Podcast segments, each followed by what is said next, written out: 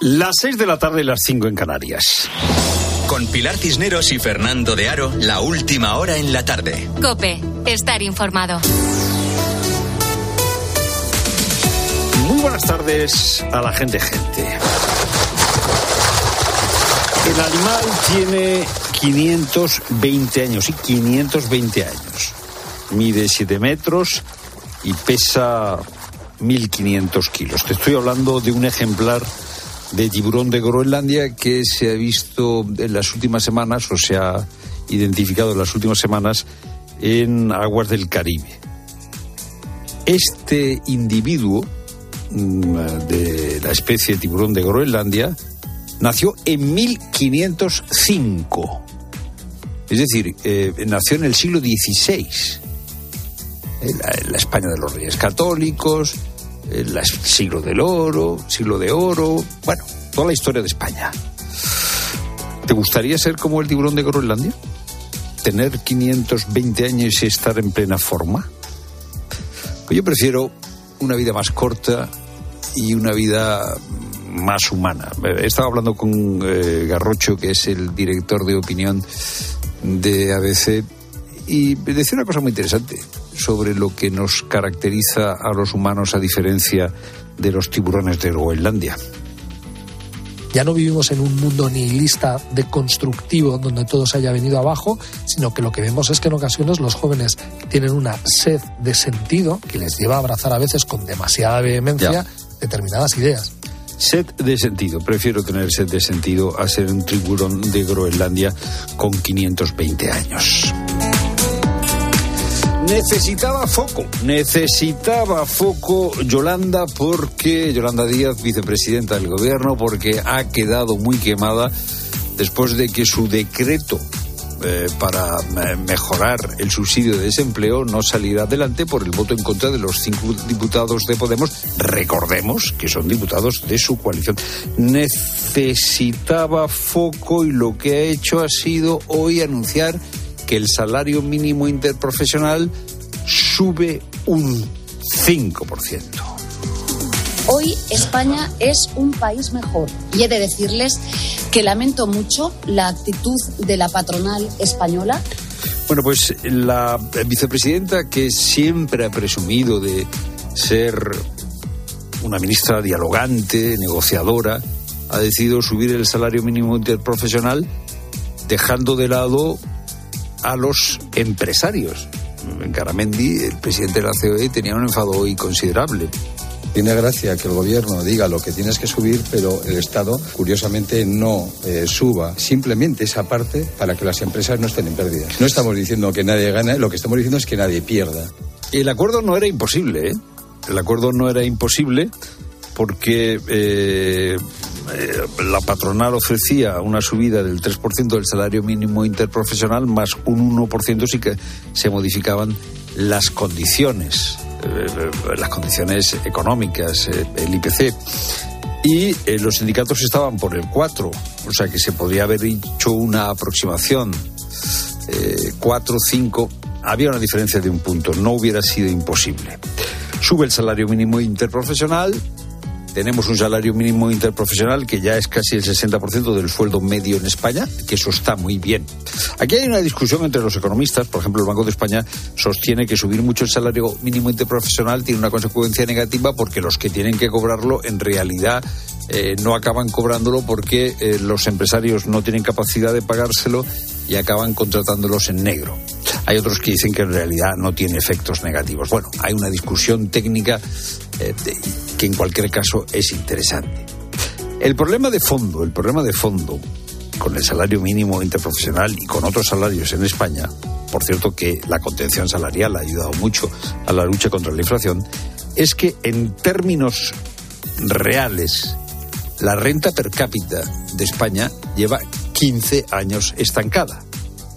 Es decir, ganamos en euros reales, o sea, en euros eh, eh, descontado el efecto de la inflación, ganamos lo mismo que hace 15 años. ¿Y esto por qué es? Bueno, porque estamos estancados en horas de trabajo y en productividad. Y la productividad no se consigue eh, solo o fundamentalmente trabajando más horas, sino con mayor inversión, con mayor eficacia, y eso está parado. Es lo primero, no lo único. Buenas tardes de nuevo, Pilar Cineros. Buenas tardes. Pues en la línea de lo que cuentas, Fernando, corregir la desigualdad, acercarse al salario medio e incrementar el poder adquisitivo de los españoles son los objetivos que persigue el incremento del 5% del salario mínimo interprofesional que ha acordado el Ministerio de Trabajo con los sindicatos. Todo sin el apoyo de la patronal que asegura que esta subida puede llevar a la quiebra a muchas empresas. Lo cierto es que sí puede provocar que se reduzca la contratación, sobre todo en pequeñas empresas. Lo ha dicho aquí en la tarde el economista Fernando Trias de Bes es salario mínimo, ¿eh? es decir, tendremos que ir viendo los diferentes convenios colectivos, que son los que, según la última reforma laboral, va a ir marcando la tendencia a los diferentes aumentos salariales generales, pero esto es el mínimo, ¿no? Es, verdad que mucha gente, dos millones y pico de personas, y sobre todo es la puerta de entrada al empleo, pero fíjate, yo más que puede afectar a la nueva contratación que no a quiebras eh, masivas y cierran la playa de Aposta en Pontevedra al detectar presencia de pellets en el fondo de la ría. El arenal ha sido señalizado y cerrado al público por precaución por orden del ayuntamiento de la localidad gobernado por el BNG y pese a que no existe ningún protocolo ni directriz que recomiende el precinto de las playas. Mientras eh, siguen organizando recogidas para limpiar las costas en varios puntos de Galicia, aunque la previsión de mal tiempo para este fin de semana está obligando a desconvocar algunas de ellas. ¿Cuál es el balance de la recogida de microplásticos en la comunidad, Íñigo Landa. Según los últimos datos dados a conocer por la Junta, se habrían retirado ya más de 1.700 kilos de pellets de plástico de las playas gallegas, que es el equivalente a casi 71 sacos, como los que transportaba el contenedor perdido por el Toconao. Todo por el trabajo de los operarios contratados por la Administración Autonómica, a los que se suman voluntarios que en un número importante se esperan este fin de semana, aunque asociaciones como Ecologistas en Acción cree que el mal tiempo previsto no va a permitir llevar a cabo esa limpieza. Cristóbal López es su portavoz en Galicia. Estamos desaconsellando que, que este fin de semana semana que limpiar, ¿eh? porque estamos hablando, hablando de mucha lluvia en eventos de, 30 kilómetros hora. Aún así, ayuntamientos como el de Ribeira, en A Coruña, uno de los más afectados, mantienen el operativo para mañana por la mañana en el que esperan centenares de voluntarios en coordinación con Greenpeace. Y este fin de semana termina el reinado de Margarita de Dinamarca, la reina más veterana de las monarquías europeas después de la muerte de Isabel II. Abdicará este domingo, todo en una ceremonia en la que cederá el testigo a su hijo Federico X. Creo que la monarquía en Dinamarca está muy, muy, muy bien valorada y eso se reflejaba porque en el momento en el que se produjo el anuncio de la abdicación, desde los perfiles de las redes sociales de los principales partidos políticos se pudo ver solamente frases positivas de agradecimiento y, ensalzando la figura de la reina. Has escuchado a Luis, un español residente en Dinamarca. En menos de una hora, en la linterna de COPE, vamos a analizar con la ayuda de expertos lo que supone este paso a un lado de la reina Margarita, así como la polémica que rodea a su hijo. Será a partir de las 7 de la tarde. Y el Real Madrid termina su segundo entrenamiento antes de la final de la Supercopa de España contra el Barça. Ignacio Arzuaga. El conjunto blanco se ha ejercitado en las instalaciones del Al Nasser y continúa preparando la final de la Supercopa. Miguel Ángel Díaz, ¿alguna novedad en el Real Madrid? No ha saltado al Dani Carvajal no ha saltado al entrenamiento del Real Madrid, se ha quedado en el gimnasio aquejado de unas leves molestias en los gemelos. espera que pueda estar para la final del próximo domingo ante el Fútbol Club Barcelona. Por lo demás, todos los jugadores han trabajado con normalidad. La gran duda sigue estando en la portería. Veremos a ver si juega Kepa o Lunin. En el centro del campo entrará Cross y podría hacerlo también Camavinga. En cuanto al Barcelona, Xavi Hernández no podrá contar con Rafinha por una lesión en el bíceps femoral de su pierna izquierda. Si los equipos de la Supercopa esta noche arranca la vigésima jornada de primera, Sevilla y Alavés se juegan a partir de las nueve la decimoquinta plaza de la clasificación. Por último, dos apuntes. La selección española masculina de waterpolo se ha clasificado para las semifinales del europeo en un partido que ha ganado 24-7 a Rumanía. Y el segundo, a las ocho y media de la tarde, la selección española masculina de balonmano debutará contra Croacia también en el europeo. Tiempo ya para la información de tu cope más cercana. Pilar Cisneros y Fernando de Aro. La tarde. Nara Seguros de Salud y Vida te ofrece la información de Madrid. ¿Qué tal? Buenas tardes. Cielo nuboso y 6 grados a esta hora en la puerta de Alcalá.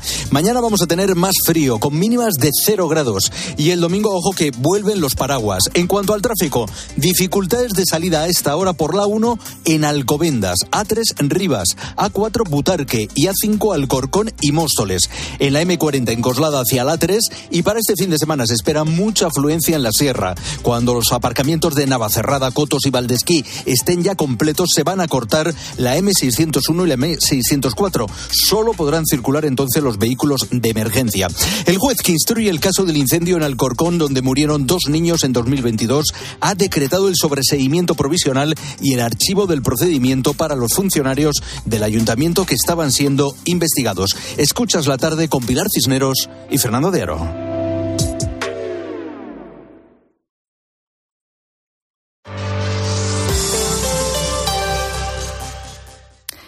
Seguro que conoces a la famosa Dory de Buscando a Nemo. Hola, soy Dory. ¿No recuerdas de qué estábamos hablando? Uh Ni idea de qué estábamos hablando. Bueno, ¿alguna vez te ha pasado esto? ¿Te has sentido así, despistado, desmemoriado? ¿Olvidas las llaves de casa? ¿Pierdes la cartera con frecuencia? ¿Guardas las gafas o el móvil en la nevera?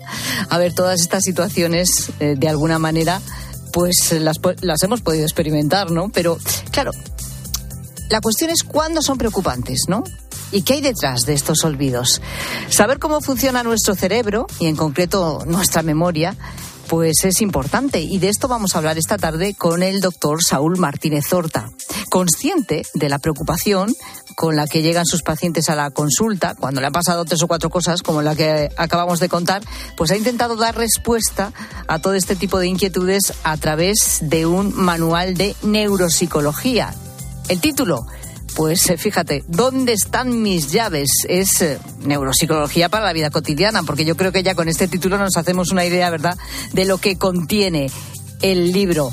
Doctor, ¿qué tal? Buenas tardes. Buenas tardes, ¿qué tal? Bueno, eh, todos, sobre todo a mí que vamos cumpliendo años, las cosas como son, a lo largo del día, eh, yo lo reconozco, tenemos uno o varios olvidos cotidianos, ¿no? Lo de las llaves, por supuesto, pero si no te dejas un día las llaves, te dejas las gafas o no sabes dónde has puesto el móvil y de repente lo estás buscando todo el tiempo y es verdad, lo hemos metido hasta en la nevera. A mí, es que es una cosa que me ha pasado. Este tipo de, despistes, no sé cómo, cómo los podríamos llamar, ¿a qué se deben? Eh, ¿Y por qué le suceden más a unas personas que a otras?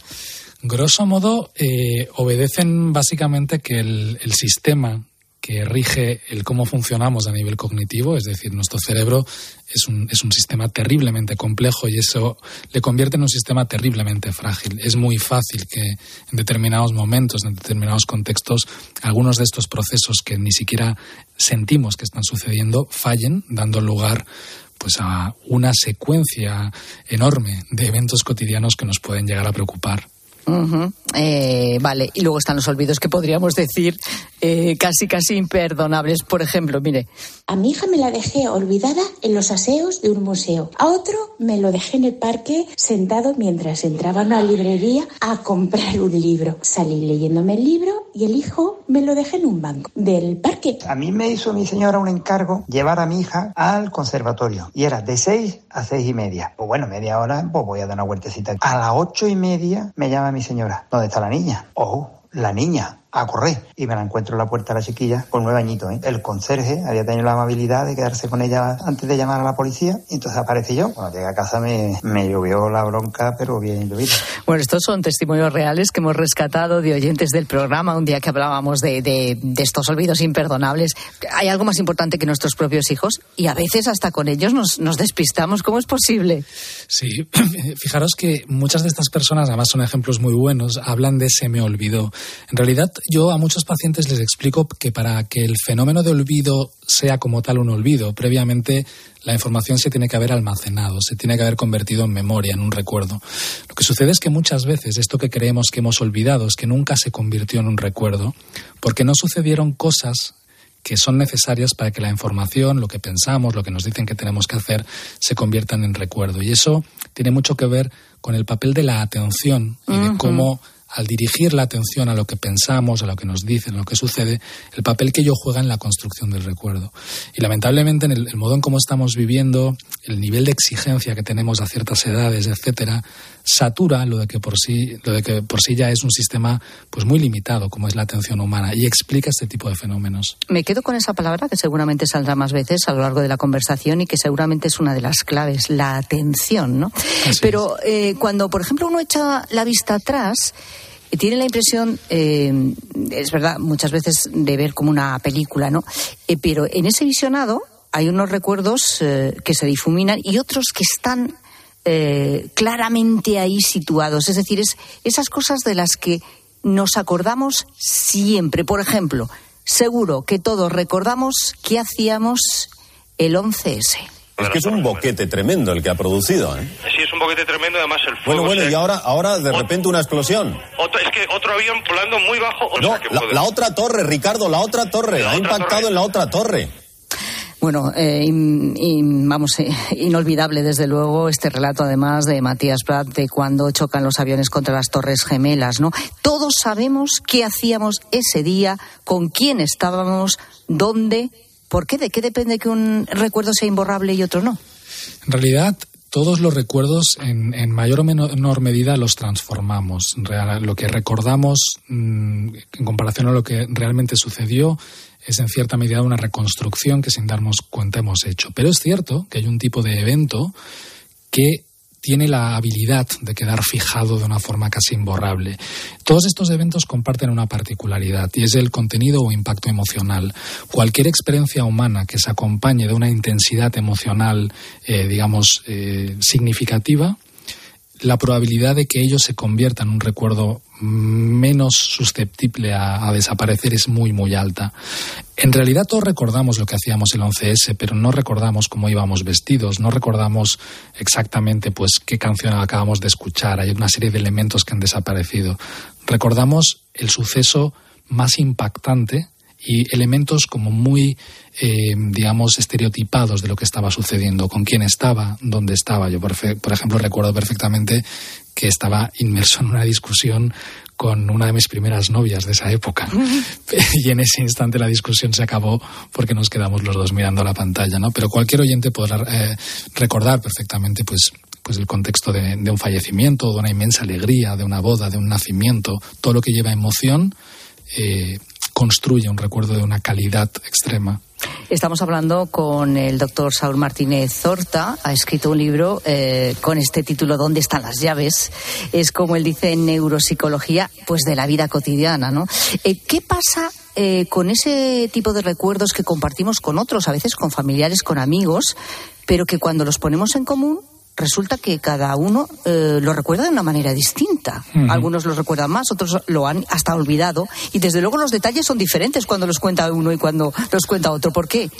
Exacto, esto tiene que ver con, con esto que he introducido eh, antes, y es que nosotros no almacenamos una fotografía eh, en forma de recuerdo, ¿no? Esto no es como guardar en un cajón en el cerebro pues una situación que hemos vivido, sino que a través de este proceso de construcción de la memoria, el cerebro transforma aquello que estamos viendo en, en algo que puede procesar. Es un, es un lenguaje distinto. Nosotros le, hablamos, le llamamos lo codifica.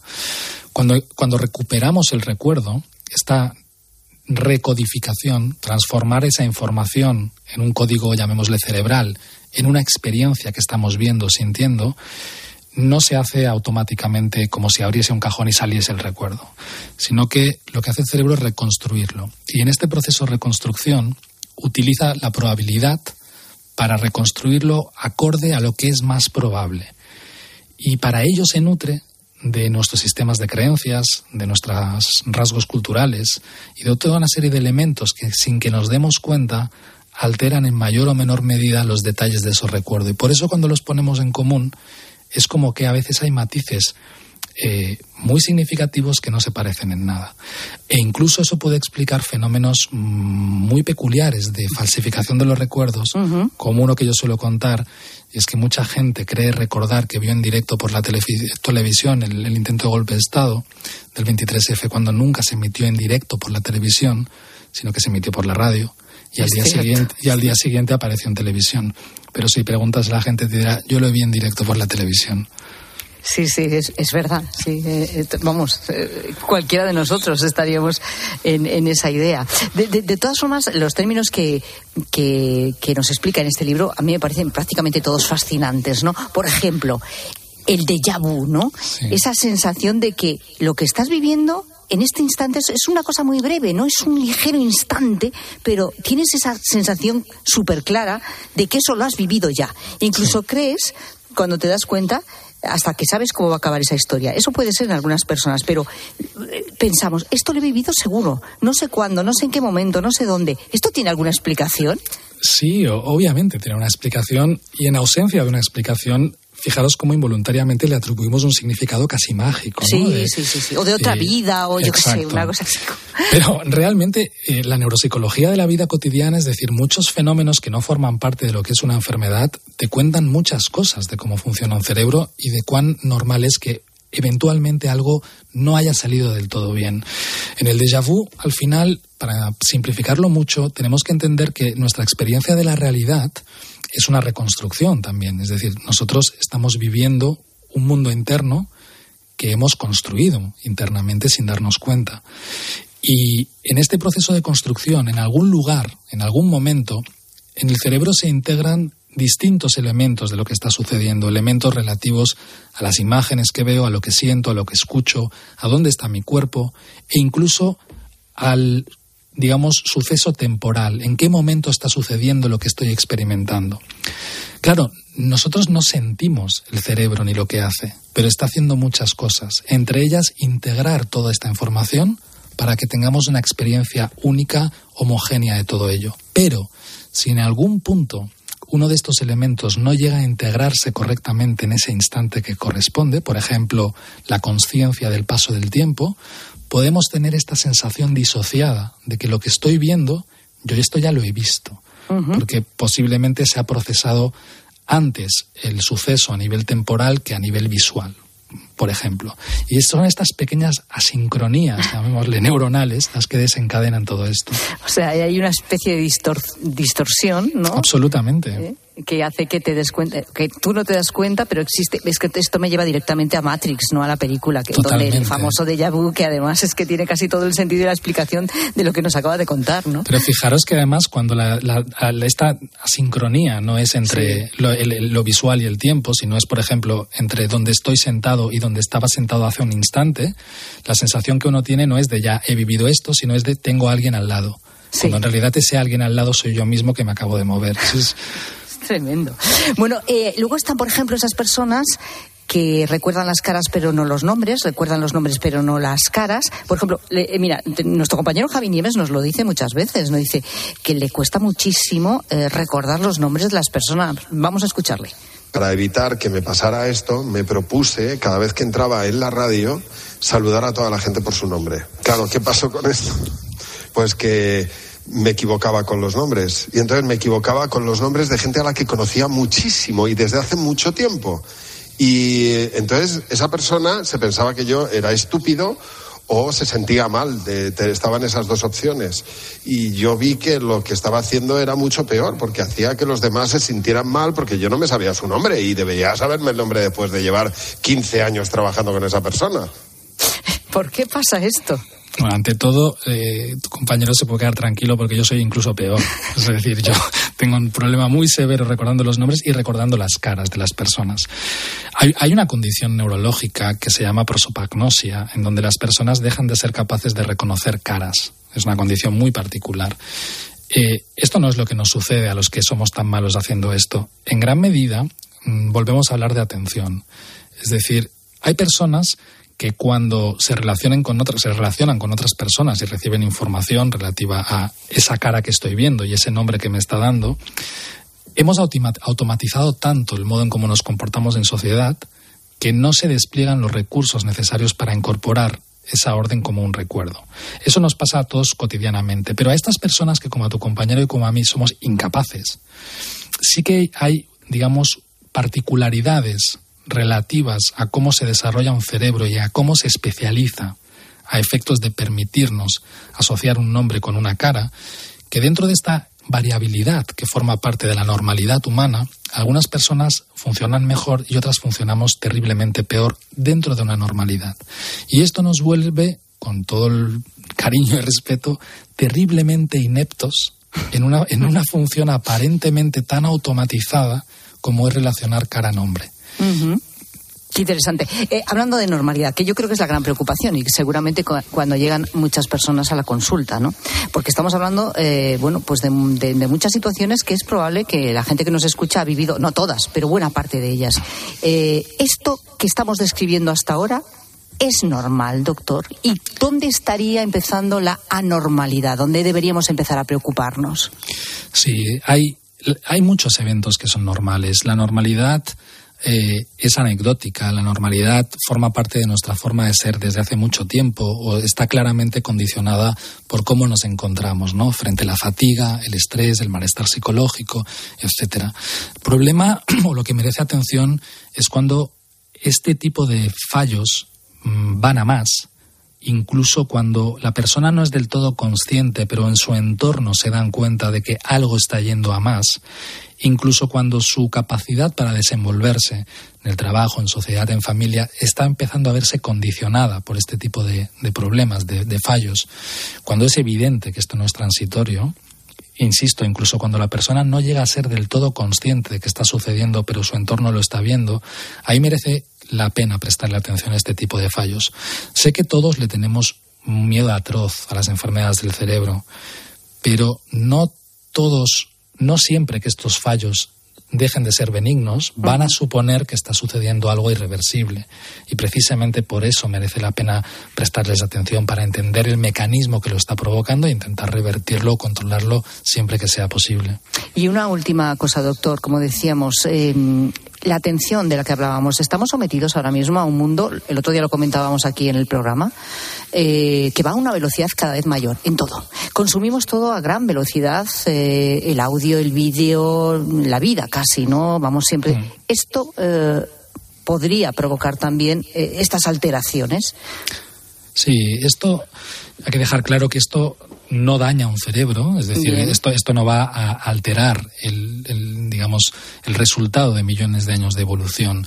Lo que sí que va a hacer, y está haciendo en muchos contextos, es que el cerebro no sea lo eficiente o, o las propiedades que emergen del cerebro no sean lo eficientes que podrían ser. Y Como decía, nuestro sistema atencional es muy limitado. Esa idea de que yo puedo prestar atención a 20 cosas a la vez eh, no existe realmente y no somos conscientes de esta limitación atencional porque funcionamos de un modo muy automatizado y, como bien dices, en un contexto terriblemente sobreestimulante. La probabilidad de que continuamente fracasen muchos procesos que no lo harían si no estuviesen sometidas a tanta presión estimular, digamos, es, una es una probabilidad muy alta. Te- Tenemos que aprender a funcionar acorde a entender cómo funciona un cerebro humano. Bueno, pues para entenderlo mejor, desde luego aquí están eh, casi todas o todas las claves. ¿Dónde están las llaves? Saúl Martínez Horta, muchas gracias. Buenas tardes. A vosotros, muchas gracias. encendido nuestra habitación como un faro por si vuelas lejos he marcado mis costados con tu voz Y en nuestras conversaciones esta tarde de viernes con la gente gente, estamos eh, preguntando por esas cosas chulas, curiosas, originales, inesperadas que te has encontrado en la basura. Fernando Rosa. Se está ahogando, Rosa. Es- Estoy, ahí- es- No. estoy, Sí. estoy en Pero el- si estabas fenomenal a las 4 de la tarde. Bueno, ¿qué es- pasa? es- ya estoy, ya estoy aquí. Estaba yo pensando, Se le ha gastado la voz de Con tanto todo- usarla. menos mal que es fin de No, semana, se porque nos- vaya semana se que, le que ha os estoy roto dando. la voz de tanto usarla. Efectivamente. Bueno, que hay gente que tiene una suerte, yo me estoy dando cuenta esta tarde escuchando a los oyentes que no veas. Hola, buenas tardes. Hace bastantes años, paseando, vimos una pareja joven que estaban dejando de estos muebles rústicos de madera. Y nos llevamos seis sillas, una mesa, una alacena, un recibidor, ya lo tenemos. Y luego, otra vez, paseando con una amiga, vimos unas cajas al lado del contenedor. Y había una vajilla entera, una, una vajilla chulísima, con platos llanos, platos hondos, platos de postre. Mi marido vino con el coche, lo cargamos y aún lo tengo. Que vaya muy bien, gracias. Pero bueno, vamos a ver. Lo que mm, se desprende de todo esto es que hay que pasear mucho. Sí, Es sí, muy sí, importante sí. pasear. Hay que ojear Y según qué mucho. barrios, ¿eh? Claro. Sí, Según hay que qué pasear mucho. eh, sí, sí, hay que Y luego localizar. también hay que, yo creo que también hay que mm, llamar a la suerte. Es decir, ¿tú A ver, ves? a ver, A ver. Mira este oyente. ver, a ver. A ver. Buenas tardes a la gente, gente. Pues mira, yo estuve una temporada queriéndome comprar una bicicleta estática y un día llegando a mi taller, junto a un contenedor de basura, una bicicleta. Pero impresionante cómo estaba. Venía un compañero mío en otra furgoneta detrás, le hice parar, la cargamos y para el taller, con su display, con su control de velocidad, con su pulsómetro. Increíble cómo está. Pero bueno. Bueno, vamos a el- quiero un coche nuevo, quiero un coche Ya, nuevo, no, quiero un la- coche yo nuevo. te digo que es la necesidad. Tú lo tienes en la cabeza y seguramente si no lo tienes en la cabeza pasas por ahí delante y, Y no la ves. y no la ves. La ves porque quieres una Claro, bicicleta. porque lo tienes ahí en tu cabeza. No, pero que te digo no que hubieran pasado por ahí y no lo hubieran visto. Y luego fíjate, Cuestión de atención. efectivamente, tanto como, como la que tiene esta otra oyente. Buenas tardes, gente, gente. Yo soy una especialista en basuras porque llevo muchísimos años encontrándome cosas extraordinarias. Y lo último que me encontré fue una lámpara tipo péndulo en la basura de al lado de mi casa una mañana que iba a trabajar, me la eché en el coche y cuando llegué a casa, ahora con el Google Lens o alguna cosa de esa, eh, fotografié mi lámpara y es una lámpara de diseño que cuesta 1.700 euros. Saludos. Fíjate. Chulísima, nos mandado una foto. bueno. Pero esto es- yo voy a empezar a pasear también por la ciudad. Hay que pasear. Pues sí. Voy a empezar. Y, y no es lo único, es que hay un montón de cosas. Pues mira, yo en la basura he visto ya de todo, desde mesas que estaban perfectas, muebles, microondas que lo único que les pasaba es que tenían fundido el fusible, televisiones de 40 pulgadas que tenían fundido el fusible y así infinidad de cosas. Yo trabajé de barrendero en Jaén y me encontré un galán nuevo a estrenar. En casa lo tengo. Pues yo me encontré un mini toro, pero hecho de, de piedra. Y ahí lo tengo en el campo, blanco y negro. Eh, yo por mi trabajo estoy mucho en calle y me encuentro televisores y los reparo y después los regalo. ¿Qué voy a hacer con tantos televisores? Fíjate. Yo ya le he pedido el teléfono. Oye, pero yo lo Digo, que... por si acaso me estropea Ajá, el mío. Tú te encuentras un, tú te encuentras un televisor en, eh, en el contenedor de la basura. ¿Y tú cómo sabes si lo que está mal es el fusible? ¿Dónde está el fusible? Pero bueno, es que es- debe ser Porque no eh, entiendes. técnico experto. Claro que no entiendo. ¿Tú sabes dónde está el fusible yo de la no, tele? pero Ya. esta gente ahora entiende. Los, plasmas- las teles de ahora no tienen nada. ¿Qué tienen ahí Eh, dentro? Claro, claro. Si no ¿Ahí dentro sabe, qué tienen? no sabe ni dónde está para encender y apagar. Exacto. Se, se acaba la pila del mando a distancia. Y ya está perdido. Bueno, yo estuve el otro día Es verdad. una hora para encontrar el botoncito. ¿no? Y además hay no que, palpa- hay que ir par- pa- palpando porque eh, eh, todo es negro. Está ¿sabes? sí, sí, que está buscando todo es negro. Negro, todo negro. eh, y, pero ¿usted qué hace? ¿Tocando la tele? A ver, porque se me acababa, no había pilas en casa. ¿eh? Y yo venga a darle Y luego ya se enciende y ¿cómo sigue? Si no tienes el mando. ¿Cómo cambias de ¿La puedes canal? cambiar? No, claro. eh, Eso. Por eso te digo, para saber dónde está el fusible de la tele. Hay gente que es muy lista. Sí, sí, sí. Bueno, ¿qué has encontrado en la basura? Eh, ¿Fue de forma ines- inesperada? ¿Es que lo estás buscando? Y lo encuentras, claro. 607 15 0602. Encendido nuestra habitación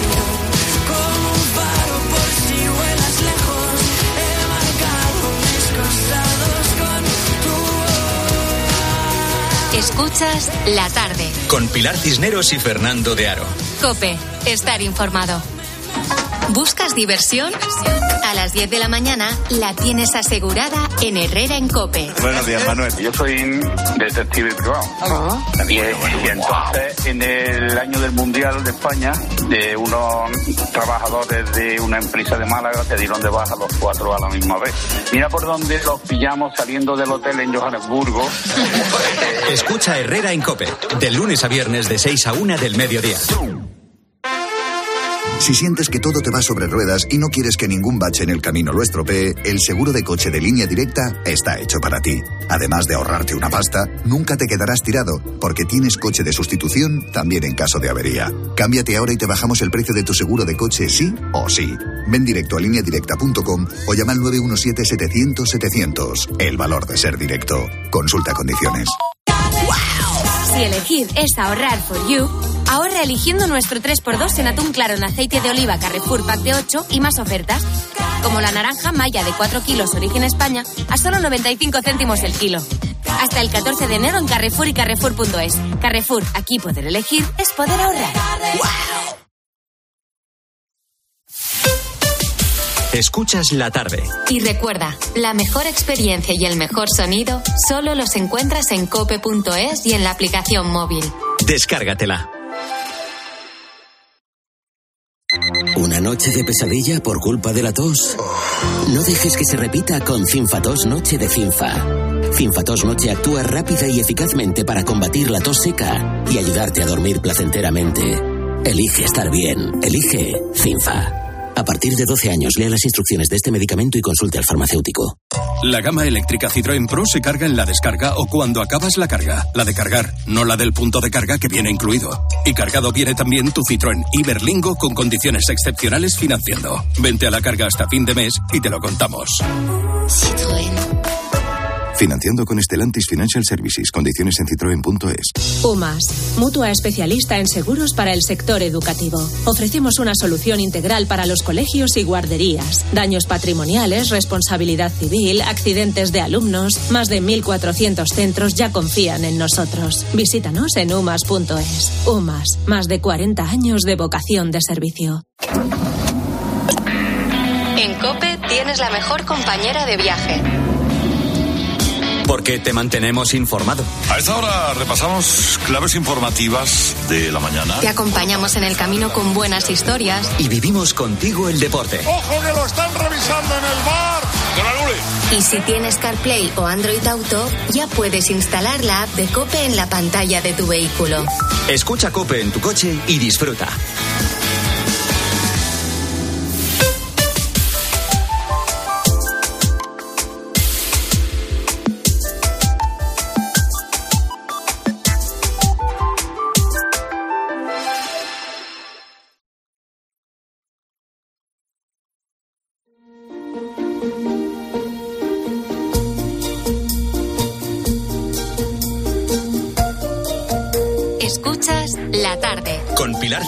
Y Fernando de Aro.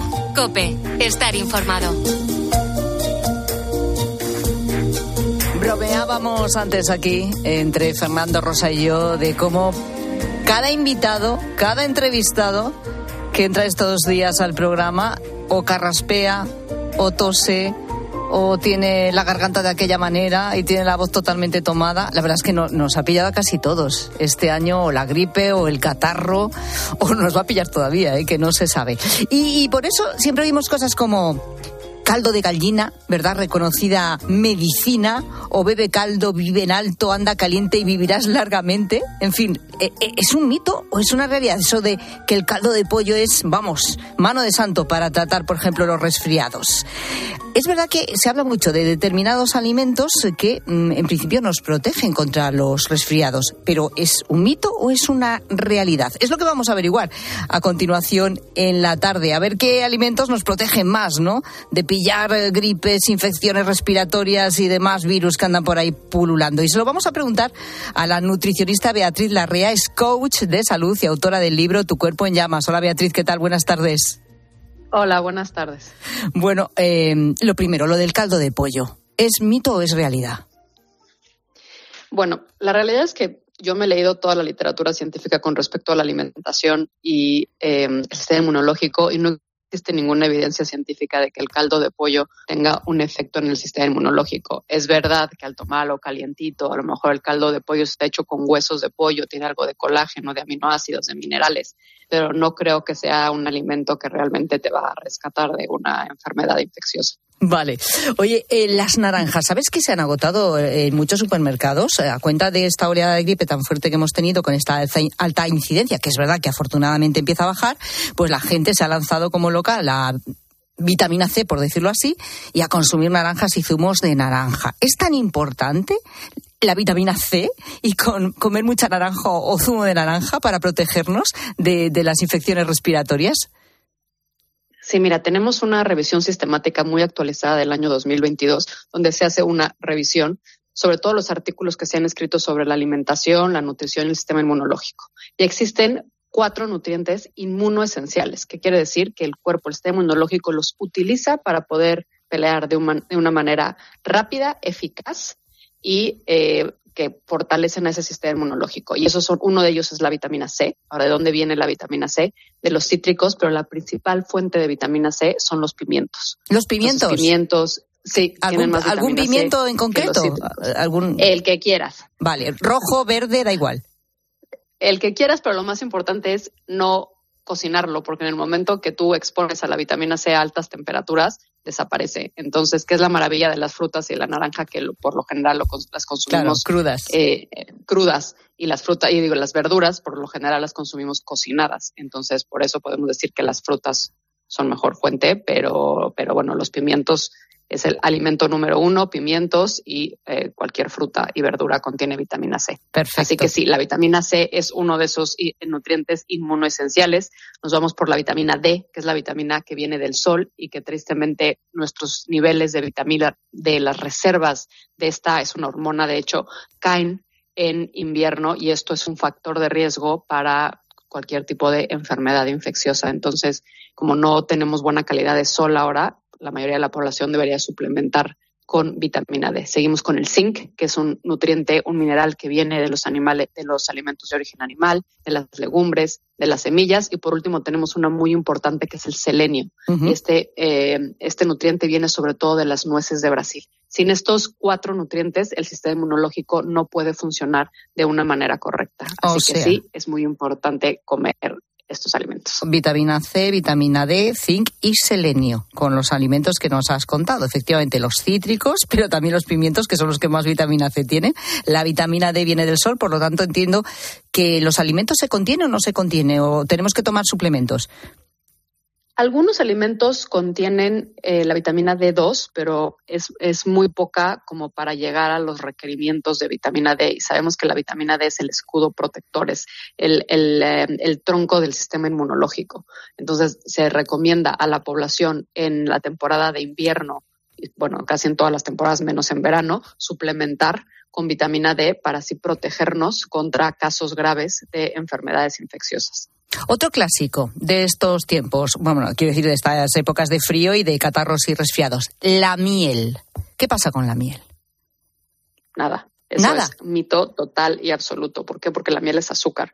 Cuando estás pasando por un proceso infeccioso, tendemos a, yo tengo un sensor de glucosa. En el momento que yo tuve COVID, eran unas hipoglucemias subidas y bajadas en los niveles de glucosa. Entonces, una de las recomendaciones más importantes cuando estás en, en prevención y sobre todo cuando estás expuesto a un virus o una bacteria es mantener los niveles de glucosa estables. ¿Y qué pasa con la miel? Es azúcar pura. Y la cantidad de nutrientes que contiene son muy, muy bajos comparados con otros alimentos. Entonces, ese es sin duda alguna un mito. Un mito. Oye, ¿y el ajo? Porque yo, yo he llegado a tener, ah, bueno, de hecho yo tenía un compañero aquí en la radio, hace ya unos cuantos años, que en invierno eh, llegaba siempre comiendo ajos crudos, que le vendría muy bien a él, no lo sé. Ahora nos contará si es bueno o malo como alimento y protege y de qué protege. El problema eran los que estábamos alrededor, porque en fin, el ajo crudo pues es lo que tiene.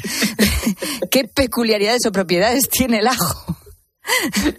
Sí, es así. El ajo, la cebolla y todo este grupo de alimentos eh, son alimentos saludables y sin duda alguna hay que consumirlos, pero si los comparamos con los otros alimentos que mencioné que tienen los nutrientes inmunoesenciales o otros alimentos que vamos a hablar, si me das la oportunidad ahora, que tenemos mucha evidencia que nos protegen en la prevención y en el tratamiento de enfermedades infecciosas, yo creo que el ajo no entra dentro no entra. de un superalimento para el sistema inmunológico, aunque sí, consumir ajo, cebolla, eh, siempre es buena opción, contienen azufre, eh, ayudan con diferentes procesos de desintoxicación, puede ser antiviral, pero no lo considero tan importante como otros alimentos. ¿Cu ¿Cuáles son, Beatriz, entonces esos otros alimentos que tú sí consideras esenciales? Bueno, te voy a contar mi lista de los inmunosuperfoods, yo les llamo. ¿Por qué? Porque tenemos mucha evidencia científica de que estos alimentos ayudan con la producción de natural killers, con la producción de linfocitos, ayudan a eh, incrementar la producción de células madre, em, ayudan a limitar el acortamiento de los telómeros. Entonces, realmente son nutrientes eh, nutrientes y alimentos importantísimos en esta temporada y bueno, siempre, porque siempre necesitamos el sistema inmunológico. Cuando no estamos peleando contra un virus o una bacteria, estamos intentando protegernos de células cancerígenas. Entonces, el sistema inmunológico hay que mantenerlo funcionando bien siempre. Eh, ¿Cuáles son estos alimentos? El té matcha y el té verde. El cacao, por la gran cantidad de polifenoles que contiene, ayuda con las células madre, oxigena el cerebro, oxigena el cuerpo. El cacao puro, no el cacao con azúcar, no, cacao puro, 100%. Tenemos después a la granada, uno de mis alimentos favoritos. En la microbiota se produce un metabolito que se llama urolitina A, que es uno de los bomberos de mi, de mi tercer libro, y es todo lo que viene en nutrición anti-aging y también tiene un efecto positivo a nivel microbiota y a nivel oxidación e inflamación. Después tenemos a uno de mis favoritos, que es el café, con el ácido clórico que contiene también un antioxidante muy potente y tenemos varios estudios que las personas que toman café por lo general tienden a vivir más y a vivir mejor eh, y a protegerse de enfermedades infecciosas por los antioxidantes y por diferentes compuestos que tiene que ayuda al sistema inmunológico. Y tenemos por último mi favorito, que es el brócoli, las crucíferas y sobre todo los germinados de brócoli, porque contienen un antioxidante muy importante que se llama sulforafano y el sulforafano ayuda a encender diferentes rutas antiinflamatorias que van a modular de manera correcta la inflamación que se produce cuando estás en contacto con un virus y una bacteria, sobre todo cuando tu cuerpo lo está peleando. Entonces, germinados de brócoli, todo tipo de crucíferas son eh, muy, muy importantes. Y estos son mis alimentos favoritos, que tienen probablemente un mayor impacto que el ajo, que el ajo es, es bueno. A mí me gustan todos, yo tengo mucha suerte. El, el cacao, Claro. eh, cuanto más Qué puro maravilla. mejor. El café, por supuesto. El brócoli, que me encanta. café, Pues ¿qué más así- ¿Qué más quiero? Porque aquí de lo que se trata es de llevar siempre una dieta antiinflamatoria, ¿no? Exacto. La base de la salud, digamos, el- el- la columna vertebral de la salud es modular de manera correcta la inflamación. La inflamación es una activación de tu sistema inmunológico por cualquier cosa que te genere estrés, sea un virus, una bacteria, eh, el estrés del día a día, una mala alimentación, el exceso o eh, falta de ejercicio, el insomnio, cualquier cosa que te genere estrés, pero si ahora estamos hablando específicamente de virus y de bacterias, cuando tu cuerpo está peleando, se genera una guerra y esa guerra es la inflamación. Y cuando la inflamación no se puede controlar, em, caes en lo que se conoce, que seguramente todo el mundo lo ha escuchado, la tormenta de citoquinas, lo que hace que tengas un caso grave de COVID o enfermedad infecciosa, que no se puede apagar la tormenta inflamatoria.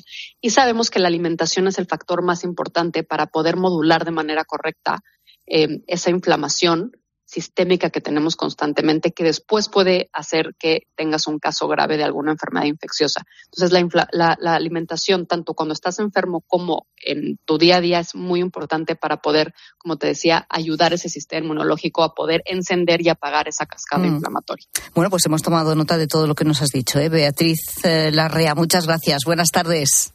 Muchas gracias, buenas tardes.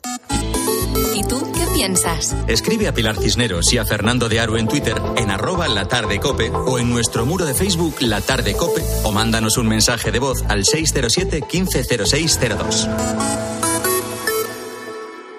Son los tiempos de Dios. Vuelve Eméritos, segunda temporada. Y hay que amarlos como Dios los ama. Ahora, desde un segundo plano, siguen trabajando por el bien común. Estoy seguro de que lo que viene por delante es mucho mejor que nada de lo que he tenido. Y tienen mucho que enseñar, mucho que ofrecer y mucho que contar. Hay que buscar y dar sentido de la vida. Eméritos, un camino de fe, segunda temporada. El sábado 13 de enero, estreno en 13. Más que 60 consigue un sexy 60% de descuento en tus nuevas gafas. Infórmate en soloptical.com. Soloptical, solo grandes ópticas. Prepárate para disfrutar de un hogar súper renovado cambiando tu suelo, tus puertas, actualizando el baño o mejorando la calefacción y sumando confort en toda la casa con las super ofertas del Leroy Merlin. Ahorra con descuentos de hasta el 35%, solo hasta el 1 de febrero. Aprovecha nuestras super ofertas comprando en leroymerlin.es, en la app en el 910 49 99 99 o en tu tienda Leroy Merlin. Escuchas la tarde. Y recuerda, la mejor experiencia y el mejor sonido solo los encuentras en cope.es y en la aplicación móvil. Descárgatela.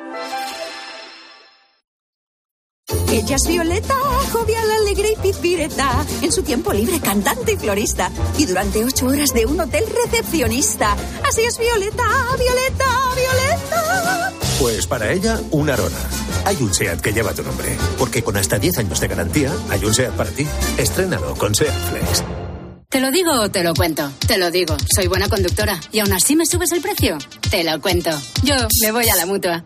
Vente a la mutua con cualquiera de tus seguros. Te bajamos su precio, sea cual sea. Llama al 91 555 5555. 91 555 5555. Te lo digo te lo cuento. Vente a la mutua. Condiciones en mutua.es. Si elegir es ahorrar for you, ahorra eligiendo nuestro 3x2 en atún claro en aceite de oliva Carrefour Pack de 8 y más ofertas. Como la naranja Maya de 4 kilos origen España a solo 95 céntimos el kilo. Hasta el 14 de enero en Carrefour y Carrefour.es. Carrefour, aquí poder elegir es poder ahorrar. Más que 60 consigue un sexy 60% de descuento en tus nuevas gafas. Infórmate en soloptical.com. Soloptical, solo grandes ópticas.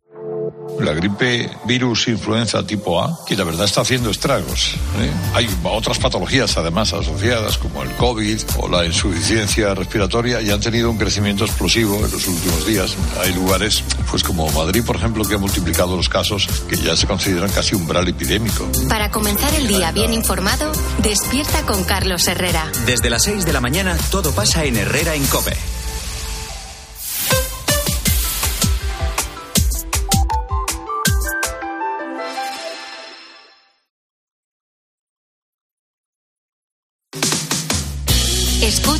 La tarde. Con Pilar Cisneros y Fernando de Aro.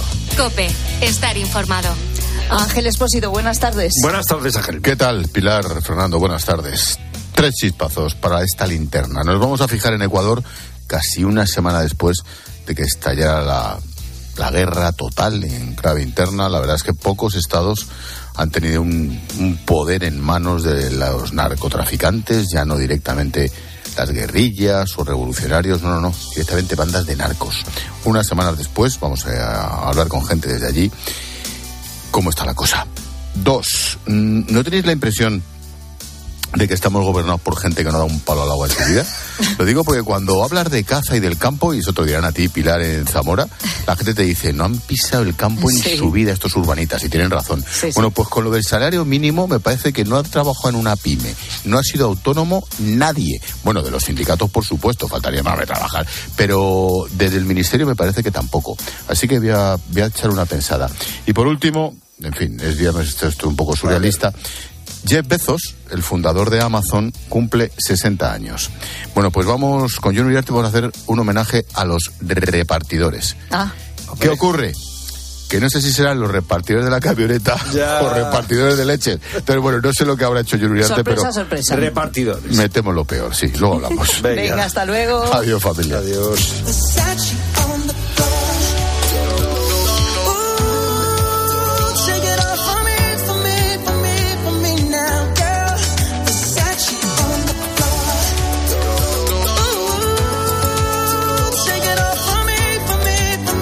Y con la gente, gente de lo que hablamos son de esos objetos, esas cosas curiosas, chulas, inesperadas, que mucha gente, y lo estamos comprobando esta tarde, se ha encontrado en la basura.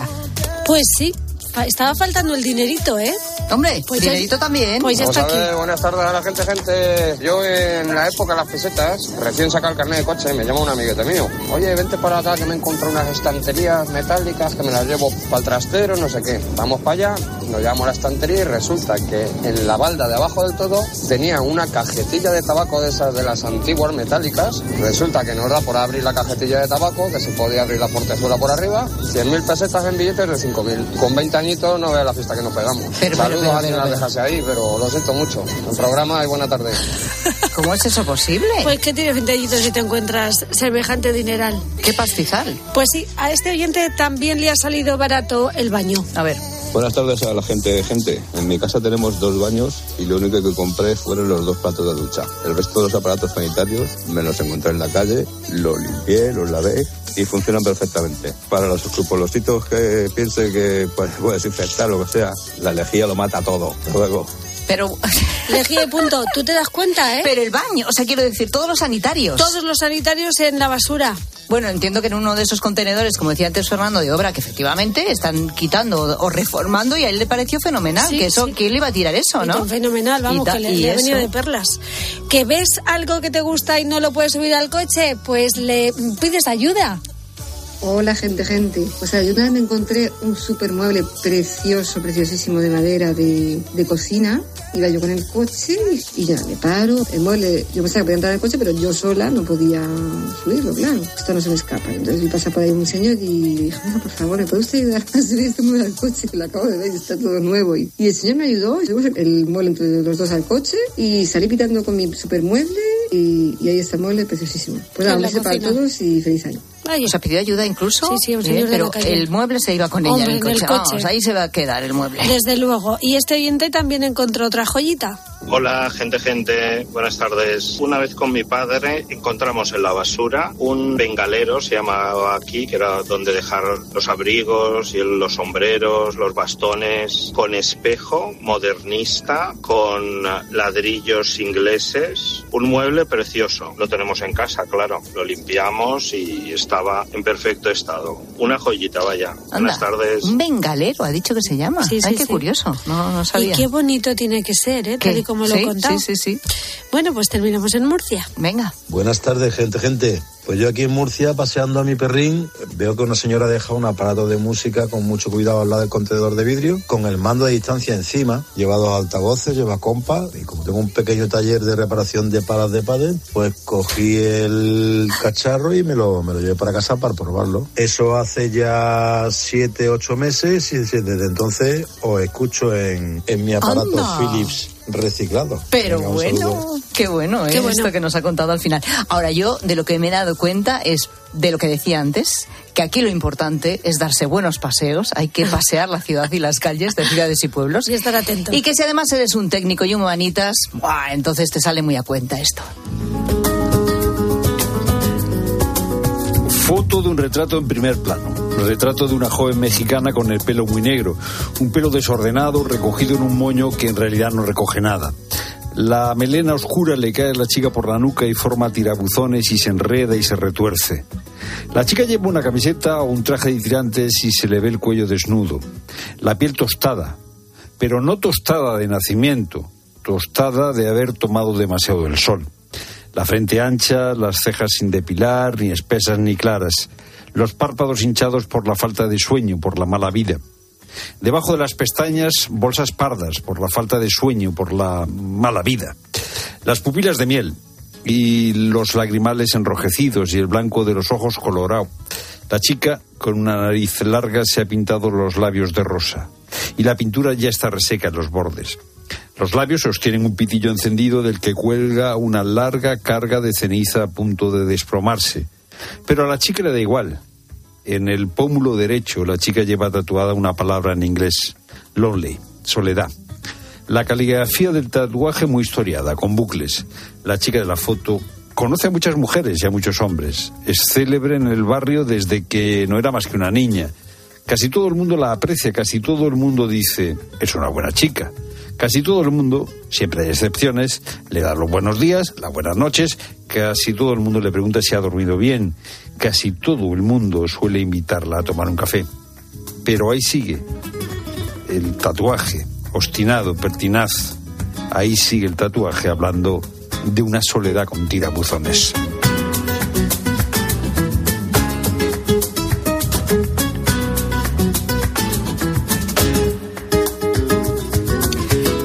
Dos minutos para las siete. Cae la tarde, pero sabes que la radio sigue, la radio continúa. Llega ya la linterna con Ángel Espósito.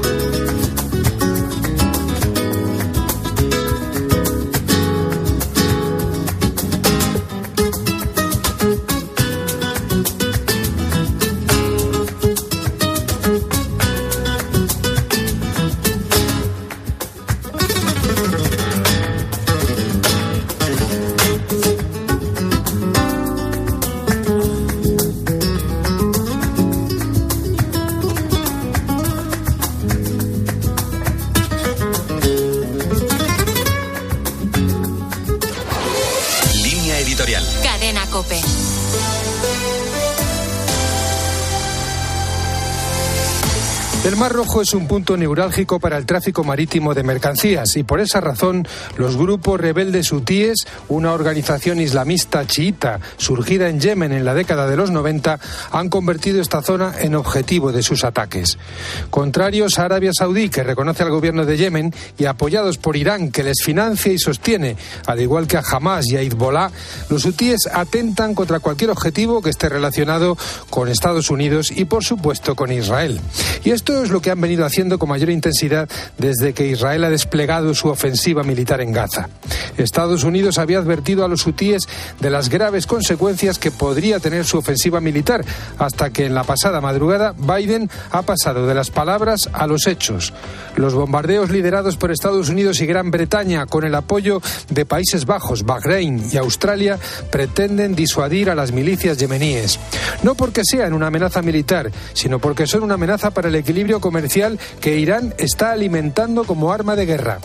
El 15% del transporte marítimo internacional pasa por esa zona, que además es clave para el comercio de petróleo y las relaciones entre Asia y Europa. Estados Unidos y sus aliados han tratado de disuadir a Irán. A partir de ahora, y con ataques defensivos de por medio, la tarea diplomática en la que se va a empeñar la administración Biden es la de aislar a Irán.